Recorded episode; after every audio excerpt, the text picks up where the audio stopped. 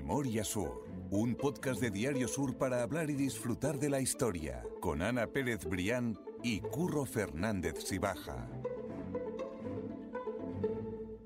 Hola Ana, ¿qué tal? Hola Curro, buenos días. Estamos ya en persona también, hay que decirlo, que por fin eh, ya estoy otra vez. Gracias, gracias otra vez ya por Málaga, que yo creo que ya necesitaba esa, esa rutina otra vez y de volver aquí al estudio de, de Diario Sur para volver a grabar. Y llegamos al episodio número 80. 80 ya, Curro. 80, 80 Me parece episodios. mentira. Una nueva decena de episodios y, y con el apoyo de Cajamar, que siempre se, se agradece. Que es, se agradece, además de verdad, y hay que recordarlo. es un reconocimiento también, exactamente. Hoy volvemos a uno de los episodios que a mí más me gusta hacer, que es el tema de los barrios de Málaga, contar cuáles son los orígenes de esos barrios de Málaga. Creo que a la gente también le, escucha, le gusta mucho escucharlo por todo lo que nos van comentando. Y era uno de los barrios que más nos habían pedido. Vamos a hablar del barrio de la Victoria. Sí, de hecho, Curro, son los capítulos, yo creo que son los capítulos más escuchados del podcast y cuando yo escribo también esta historia en la página web del periódico son de las más seguidas, ¿no? Hay que recordar que es que Málaga tiene una historia muy singular cuando, cuando te pones a recorrer los barrios, ¿no? Ya hemos contado aquí pues, la historia del Perchel, que el origen está en esas perchas donde se, se secaba el pescado, el barrio de Welling, que, que el nombre le viene de Eduardo Welling Racing, que fue el primer barrio netamente obrero de la ciudad. ¿Qué decirte del barrio del Palo? Con las leyendas, con el origen de por qué se llamó así. Entonces, bueno, yo creo que esos lugares son tan, tan queridos porque Málaga tiene una...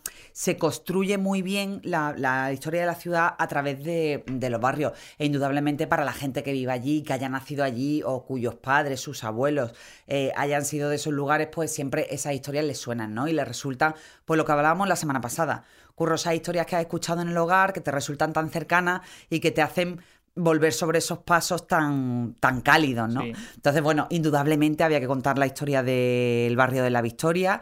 Como tú dices, me lo habían pedido un montón de veces. Yo tengo aquí un buen amigo y compañero en el periódico que es Ignacio Lillo, que es vitoriano de pro, y siempre me decía, ay, tienes que escribir la historia del barrio de la Victoria. Y a mí te confieso que me daba un poco de miedo, porque es verdad que el vitoriano mm, es a veces muy apretadillo, y entonces, bueno, pues si metes la pata, sobre todo con los límites del barrio, Exactamente, ¿eh? sí. pues nada, corre el riesgo de, de que te tiren de la oreja. Pero no, este mm, capítulo en concreto por escrito fue muy bien, gustó muchísimo, fue de hecho lo más leído del fin de semana. Y bueno, y precisamente por ese carácter eh, casi único eh, del barrio, tan, tan popular, tan, con un sentimiento tan profundo de pertenencia, bueno, pues a mí se me ocurrió empezar la historia del barrio de la Victoria enunciándolo como si fuera un país, ¿no? Pues diciendo, pues la Victoria limita al norte con Fuentolleta, al sur con la Plaza de la Merced o la Plaza del Mercado, que también se llamaba así, al este con el Camino Nuevo y al oeste con la zona de Lagunillas. ¿No? Entonces, bueno, pues lo digo así porque los vitorianos sienten realmente y juegan a esa forma de decir, uy, cuando ya nos pasamos de esos límites de la Victoria, ya no estamos en la Hacer Victoria, estamos en Málaga, hacer totalmente. hacer turismo, Van a hacer turismo por, por Calle Larios, por ejemplo. Y bueno, a mí me encantó escribirla porque además es uno, ya te digo, es un barrio cosmopolita, diverso, con muchísima mezcla, con muchísima vida, que se agradece hoy en día en los barrios. Y, y bueno, y además porque es el lugar donde yo nací, que yo voy a barrer para casa porque yo nací en Cristo de la Epidemia. Eso, eso no lo cual, sabía. sí, sí. está- El vitoriano puro, bueno, no, sí, el vitoriano puro considera que Cristo de la Epidemia está dentro de los límites emocionales de la Victoria. Eso es como es casi un Así que yo me siento también pa- en parte vitoriana. Eso es casi un sentimiento, lo que tú estabas diciendo. Sí, así sí, el, el profundísimo que- sentimiento de pertenencia, de orgullo de barrio. Eso, teníamos que poner esos límites también para entender esa, esa pertenencia y cuáles esos, esos límites del barrio de la Victoria.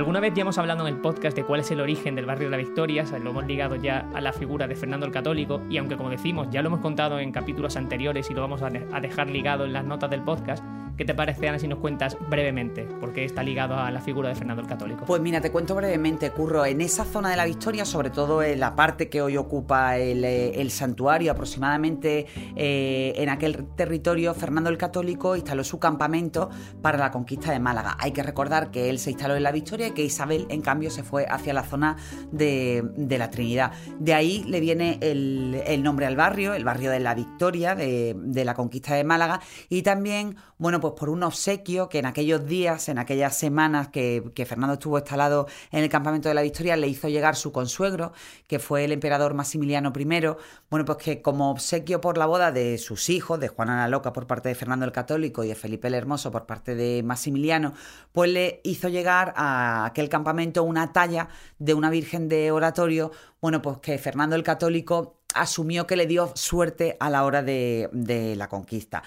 Aquella Virgen, bueno, pues se convertiría en la Virgen de la Victoria, Fernando el Católico la dejaría ahí para que se convirtiera en la patrona de la ciudad y para que se venerara bajo esa vocación de la Victoria, y aquel campamento también fue el germen del primitivo convento y de la iglesia de la Victoria, que no es el santuario tal y como lo conocemos hoy, porque estamos hablando de convento e iglesia, son siglos finales del siglo XV y XVI, y el santuario tal y como lo conocemos hoy es de finales del siglo XVII. Y por seguir con el contexto, que hemos hablado muchas veces de esos repartimientos que daban los reyes católicos, pues a nobles, a señores que le ayudaban en la causa de, de la conquista, incluso a órdenes religiosas, bueno, pues toda esa pastilla de territorio, los reyes católicos, una vez conquistada la ciudad, se la dieron a la orden de los mínimos, de los frailes mínimos, eh, que fue además el primer convento de la orden en España, fue precisamente el de Málaga y desde ahí fueron creciendo. Y entonces todo ese lugar de terreno era, el, era conocida como Huerta de la Cíbar y ahí era de donde los frailes mínimos tenían sus huertas. Esto que lo estamos contando muy rápidamente es porque, como decimos, ya lo dijimos en otro podcast, que la gente va a poder recuperarlo cuando También en el de la crista de los condes de Buenavista, creo que hicimos referencia a la orden de los mínimos. Exactamente, así que digo para que la gente entienda por qué estamos contando esto rápidamente y es porque lo, ya lo contamos y lo, lo van a poder recuperar cuando, cuando quieran también. Y decíamos, también por aclarar, que estamos hablando de ese origen del barrio de la Victoria en el siglo XV como nombre de la Victoria, pero que realmente hay vestigios de que el barrio ah, hubo habitantes mucho antes, estamos hablando de siglos antes, ¿no? Como era el caso de la necrópolis. Lógicamente estamos hablando de una zona extramuros de la ciudad y a pesar de que el origen más eh, reciente del barrio esté en los Reyes Católicos, en ese legado de Málaga, pues allí también se han encontrado vestigios de la época fenicia, de la época romana y de hecho también en la época musulmana, toda la parte que va de elegido hacia la falda de Gibralfaro, eh, ahí está localizada la mayor necrópolis de la época en Al-Ándalus. Se llama en concreto la necrópolis de Jabal Farú y bueno, y sobre esa huella, pues los reyes católicos fueron construyendo el, germen de lo que se ha convertido con, el paso de los siglos en uno de los barrios más populares y más, eh, más habitados de Málaga. Y esa necrópolis que prácticamente la seguimos viendo cada vez que hay algún tipo de levantamiento por una obra en un garaje o en esas zonas, siempre acaba, acaba saliendo algo. que siempre En Málaga, en general, Curro, mm, siempre termina saliendo algo. De hecho, uno de los motivos por los que no avanza la, obra del solar de la historia todo lo rápido que que, sería necesario era pues porque están intentando bajar la, cata para ver si encontramos algún resto fenicio. Y además, y de la época romana todavía queda muchísimo por encontrar, ¿eh? que, pensamos que nada más tenemos el teatro romano, pero todavía puede haber mucha sorpresa bajo tierra. Puede haber y seguramente lo haya, de hecho, y, espero que lo veamos, ¿no? Dentro de, lo que cabe, que espero que lo veamos. Sí, estaría bien. Hombre, ¿quién iba a decir que íbamos a disfrutar del teatro romano después de derribar la Casa de la Cultura en plena calle Alcazavilla. ¿no? Totalmente, totalmente. Podemos decir entonces que el origen del barrio actual se encuentra en el compás de la Victoria, y a mí esto me ha llamado la atención porque yo lo situaba más por la, por la propia plaza, ¿no? Por esa configuración que tenía la, la ciudad en torno a la plaza, pero no, no, hablamos del origen del barrio como el compás de la Victoria. Bueno, es que la configuración de la época, curro, sobre todo cuando llegan los reyes católicos, se hace a partir de los conventos y de las iglesias pues mm, em, el barrio de la Trinidad a partir del convento de la Trinidad, después por ejemplo la zona de la Merced que también fue muy importante el convento de la Merced, es decir, la configuración de los reyes católicos se hace a través de los, de los conventos. Aquí tampoco fue una excepción y entonces sí que es cierto que el centro neurálgico estaba en el compás de la Victoria, que compás se llama al tránsito, al paso, ¿no? al, al, acceso a la zona de convento y de, mm, y de, y de la iglesia. Y hay que recordar que en esa pastilla de terrenos como te digo, estaba en la orden de los mínimos y que, y que además era enorme y era una especie de subida en triángulo. A mí me contaban cuando, cuando hablé con un historiador para que me contara parte de, la historia, en este caso de la crista de los condes de Benavista, ese compás era triangular. Con el paso de los años, bueno, pues aquel compás de la Victoria se convierte en una alameda frondosa, había también un arco eh, que se abría para ocasiones especiales, estamos hablando del siglo XVI-XVII, pues cuando había procesiones, sobre todo de la Virgen de la Victoria o de cualquier otra imagen, y también con las visitas reales. Hay una, está documentada una visita de la reina Isabel II a Málaga, que se abrió aquel arco y que después de su visita aquello ya se, bueno, se, echó abajo, se demolió y se le cambió el nombre al compás de la Victoria por eh, el de Avenida Alfonso XII.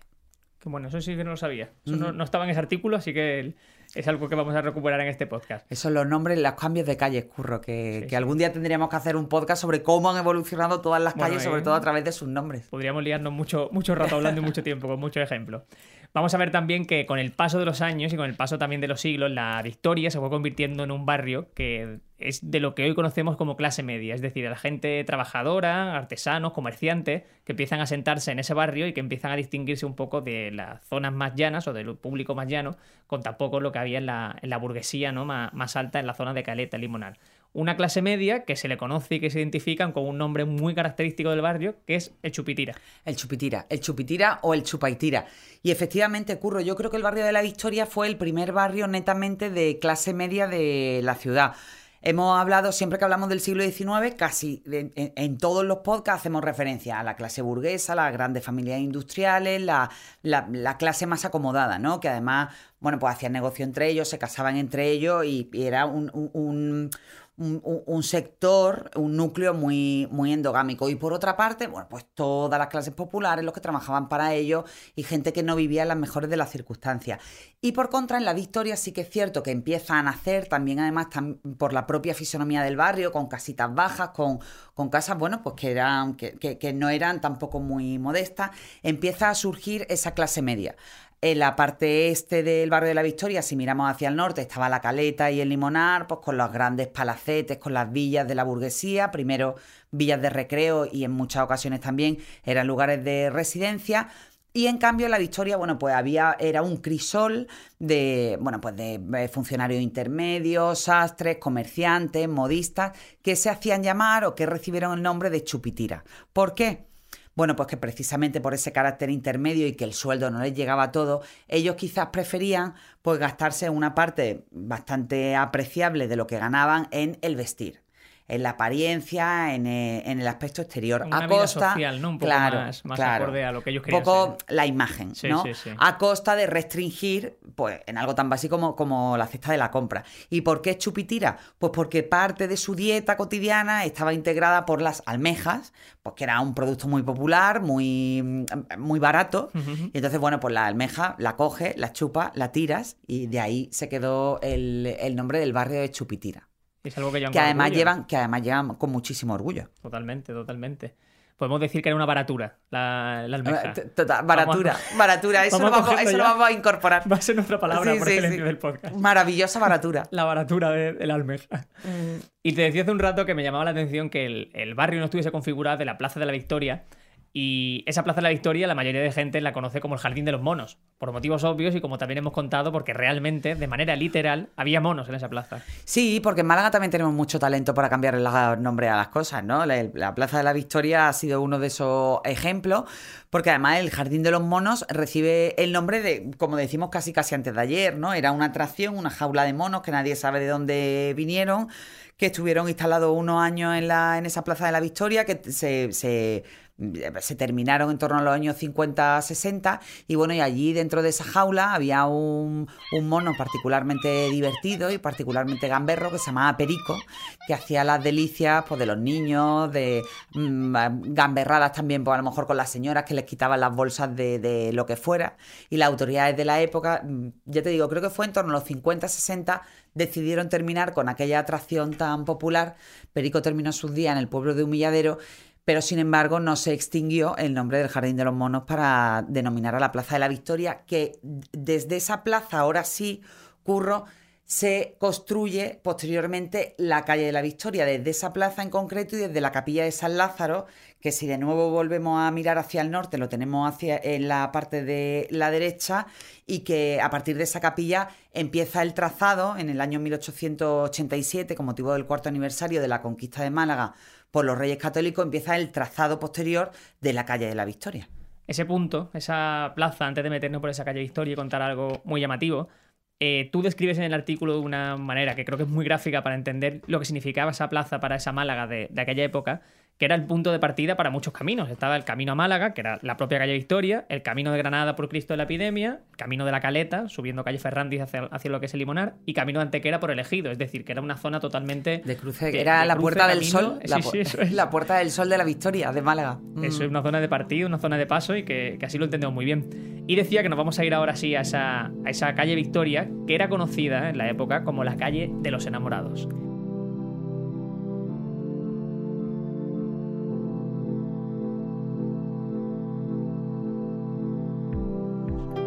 La calle de los enamorados y los rondadores. Y yo escribí cuando, cuando estuve haciendo el, capítulo de, la Victoria, descubrí un textito, vaya, son tres líneas del poeta Manuel Martínez Barrio Nuevo, que me encanta porque escribe sobre, sobre ella como un lugar donde los mozuelos habrán con las novias sentados en las puertas o a través de las ventanas, escuchábanse también canciones acá y allá, esos cantos populares y vigorosos dignos únicamente de la musa de Andalucía era perfectamente reconocible y yo lo puedo ver prácticamente. Sí, sí, ahora que han cambiado tanto las maneras de acercarse uno y otro, mira, yo precisamente estaba dando esta mañana la charla en el colegio de maristas con chavales de segundo de la ESO y yo les decía, digo, bueno, ya vosotros ligáis a través de redes sociales, casi, casi, mm, casi todo. Digo, pero bueno, hubo una época, una época muy lejana ¿no? Donde los novios tenían que ir a rondar a sus novias porque los esperaban en las casas y bueno, y en la calle ahí se, se pelaban la pava, que era una cosa que se decía mucho en mi casa. Y aquello ocurrió en el barrio de en la calle de la Victoria, que además también empezó a configurarse desde el punto de vista de doméstico, pues con casitas de doble altura, que tenían además también su jardín, su huertecito, y fue una calle que primero era de tierra, que mm, posteriormente fue evolucionando hacia los chinos, y por allí también pasaba el, el tranvía, que el tranvía también discurría por la zona de Compás de la Victoria. En 1887 es cuando se proyecta ese trazado actual de la calle y es una calle que yo creo que en esencia se parece mucho a la actual. Aunque estemos hablando de que esos edificios han cambiado, hablamos sí, ha cambiado muy poco. De una proyección que podemos ver claramente en una fotografía que está en ese artículo en el que tú escribiste sobre la mm. calle, en el que se ve esa capilla del agua y es que es muy reconocible que es calle Victoria, aunque el entorno o los edificios no son los de hoy, pero se entiende perfectamente que es calle Victoria, tiene una forma muy reconocible. Absolutamente, esa capilla del agua que también se llama Faro de la Victoria, que hoy en día allí se venera al Cristo del Rescate, bueno, y después indudablemente otra infraestructura que es, mm, absolutamente medular en el barrio y que lo ha dotado de vida y de diversidad también, pues el Colegio de los Hermanos Maristas. Totalmente, que hablamos, estado, que esta mañana has estado tú por allí, que, la mm. verdad es que tiene que ser una experiencia muy chula, ¿eh? Pues sí, porque, oye, mm, han sido chicos de segundo de la ESO que tendrán en torno a 14 años y... a mí me ha sorprendido el interés increíble por la historia de Málaga, oye, y lo que la controlan, curro. Qué bueno, qué bueno. Siempre hablamos tú y yo de que hay que meter la historia en los colegios y. Oye, no, no, pues, ah, pues hay profesores, pues hay profesores de historia absolutamente implicados y enamorados también de la historia de Málaga que, le meten mucho contenido a sus alumnos hasta el punto de que he llegado, y ahora aquí abro un paréntesis, he llegado a contar eh, la historia de la Plaza de la Merced, un poco como límite de la victoria, y he, hecho referencia al obelisco de Torrijos y cuando he contado que venían 49 personas en la expedición, pero ahí solo hay enterrados 48 y he preguntado, digo, ¿sabéis dónde está el número 49? Bueno, pues dos niños han levantado la mano porque sabían que había el número 49 era Robert Boyd y estaba enterrado en el cementerio inglés. Y me he quedado absolutamente sorprendida para bien. Hombre, y tanto para bien, vaya, eso me, parece un motivo de orgullo también, ¿eh? Como, fuera las, para las futuras generaciones, ¿no? Que sepan de verdad dónde, de dónde vienen y dónde viven. Hablamos ahora del año 1922, hace justo 100 años, como un año también clave para ese barrio de la Victoria, porque se produce una apertura, una apertura literal, hacia Málaga. Pues sí, Curro, en ese año 1922 se abre la calle Alcazavilla hacia la zona de la Victoria y a partir de ese momento el barrio, bueno, que, hasta entonces había sido un barrio no aislado, pero que, que- que no tenía esa, esa necesaria comunicación, como hemos hablado muchas veces, con el puerto. Bueno, pues esa apertura de calle Alcazabilla permite que la Victoria esté conectada también con, con el puerto. Y es un hito absolutamente eh, señalado en rojo en la historia de- del barrio, sobre todo desde el punto de vista urbano. A mí esa calle Alcazabilla me encanta. No, no sé si, si sé que nos estamos alejando ya del barrio de la Victoria, pero me parece una calle muy bonita para andar, sobre todo si vienes con alguien de fuera o lo que sea y le quiere enseñar, ¿no? Pasando por ese cine, pasando por ese teatro romano, acabando en, el- en la de la aduana. Aduana. Sí, sí, sí. Ahora es bonita, curro. Ahora, ahora Antes sí, no sí, era sí. bonita. Antes no era igual, ¿no? Antes no era bonita, antes pasaban, bueno, tenía también su otro encanto. Antes pasaban por ahí los coches, era una calle muy gris, la recuerdo bastante sucia y sobre todo el horror de la Casa de la Cultura sobre el teatro Ujú. romano, ¿no? Que ahí iba yo a estudiar, precisamente iba a estudiar yo ahí historia cuando hacía COU, Pues mira, sin saber Sí. que, lo que, que debajo sí que había historia, Claro, ¿no? Literalmente, sin saber que debajo había sin intuirlo. Si nos vamos hacia literalmente el otro lado del barrio, a ese camino de Granada que hablábamos antes, a la calle Cristo de la Epidemia, vamos a pararnos pues allí, en esa calle, en Cristo de la Epidemia, porque también merece la pena que nos detengamos un ratito y que veamos un poco qué es lo que podemos encontrar allí, que quizá uno de los barrios, o de las zonas del barrio, mejor dicho, más auténticas de Málaga. Sí, eh, mira, es muy auténtica, primero porque forma parte de la Victoria, que ya hemos hablado que tiene una idiosincrasia propia, y después también porque fue remodelada en los años 20 y ha sido capaz esa eh, eh, calle Cristo de la Epidemia, que antes se llamaba la Alameda de la Victoria, de conservar el sabor eh, de- de- del comercio de las tiendas de toda la vida. O sea, allí afortunadamente no ha llegado ese tsunami de, de franquicias, de tiendas que se parecen mucho una a otra, que yo no tengo nada en contra de ellas. Pero sí que es cierto que la gente de la Victoria presume del carácter comercial, del comercio donde entras, donde te conocen, donde te atienden y, y- y quizás donde iban a comprar tus padres y donde iban a comprar tus abuelos. Eso se conserva en gran parte en esa arteria fabulosa de Cristo de la Epidemia que cuando fue proyectada fue una de las calles más largas y más anchas de Málaga. Ahora, por supuesto, hay otras que le ganan, pero, pero sí que en los años 20, cuando fue remodelada sobre el callejero, tenía ese récord. Hombre, y sobre todo es una zona medianamente cerca del centro de Málaga, quiero decir que sería una avenida que, que conecta básicamente Málaga con esas afueras, ¿no? Porque hablamos ya de que en ese límite está Fuentolletas, que también es una zona que todos reconocemos. ya es el límite norte-norte de Eso la es. Victoria, ya muchos vitorianos ya no reconocen No, ahí ya- la zona, no, ya son las no, afueras. ya no reconocen esa zona de ascendente de camino de Colmenar como, como parte de- del barrio, pero sí, al final lo, lo constituye. lo es, al final sí. los barrios crecen mucho y, y la Victoria no ha sido una excepción y al final los límites se han ido se han ido difuminando y abrazando cada vez más parte del territorio, ¿no? Pero ahí está efectivamente Fuente Olletas y, y yo no sé si tú te has parado alguna vez, eh, bueno, o sabes dónde está la fuente que le da nombre a- al lugar, Fuente. Olletas, que es una fuente bellísima que además tiene una leyenda que a mí me encanta, que te la voy a leer porque dice, no maltrates a los animales, que ellos hacen fácil tu trabajo y te ayudan a ganar el pan. Que es una frase buenísima, incluso para la época reivindicativa, imagino. Sí, sí, sí. Era, una- en la- e, en aquella época tenías que cuidarlo y no matarlo a trabajar y bueno, y en la época de hoy todos sabemos el cuidado extremo Eso, eso, eso, sí, sí, sí. de, los animales, ¿no? Es una. eh, No, no, la- no me he parado a leerla nunca y me ha Bueno, en gustado. cualquier caso, está bien es curioso, reivindicarla. es curioso, totalmente, claro que sí. Podemos imaginar ya que ese final de Fuentolletas era prácticamente el final de Málaga, porque ya hemos dicho que el cementerio de San Miguel, que está pasado Fuentolletas ya, era las afueras de la ciudad, se propuso ahí el cementerio para que estuviese fuera de la ciudad y que estuviese lejos de esa propagación de epidemia o de cualquier tipo de, de problema con los enterramientos. Y lo que te digo es la- la- Claro, que el ejemplo en cuenta- perfecto para entender claro que eran tú- las afueras. Tú ten en cuenta que cuando se abre el cementerio de San Miguel en el siglo XIX, que fue gra- gracias a Carlos III, aquello estaba mm, en las afueras, afuera, Claro. afuera de la ciudad. ¿Qué ocurre? Claro que las ciudades van creciendo. Y, y- y ya en el momento que Carlos III dijo ya no se entierra más a la gente en la iglesia, pues hubo que idear esa fórmula con el cementerio de San Miguel em, en esa parte norte de la ciudad, el cementerio de San Rafael que se situó en la oeste y después también el cementerio inglés, que ya hemos también hablado de, de su historia, ¿no? que también es de ese tramo del siglo XIX, de ese, mm, segundo tercio del siglo XIX. Seguro que nos vamos a dejar muchas calles, seguro que nos vamos a dejar muchas historias de los vitorianos y las vitorianas que, que viven por allí, pero yo creo que nos ha quedado una buena imagen de lo que es el barrio de la Victoria de Málaga. Sí, hombre, y sobre todo porque mm, resulta muy cálido cuando tú vas recorriendo esos contornos del barrio, pues saber esos pequeños ¿no? Que saber que cuando estás por Compás de la Victoria, pues era una zona de huerta de fraile, que el convento y la iglesia primitiva, aunque ya no existen, pues fueron el verdadero germen del barrio, que el santuario fue a finales del siglo XVII, que allí estuvo Fernando el Católico, que muchas veces vemos a los reyes católicos por libros que no nos llama absolutamente nada la atención.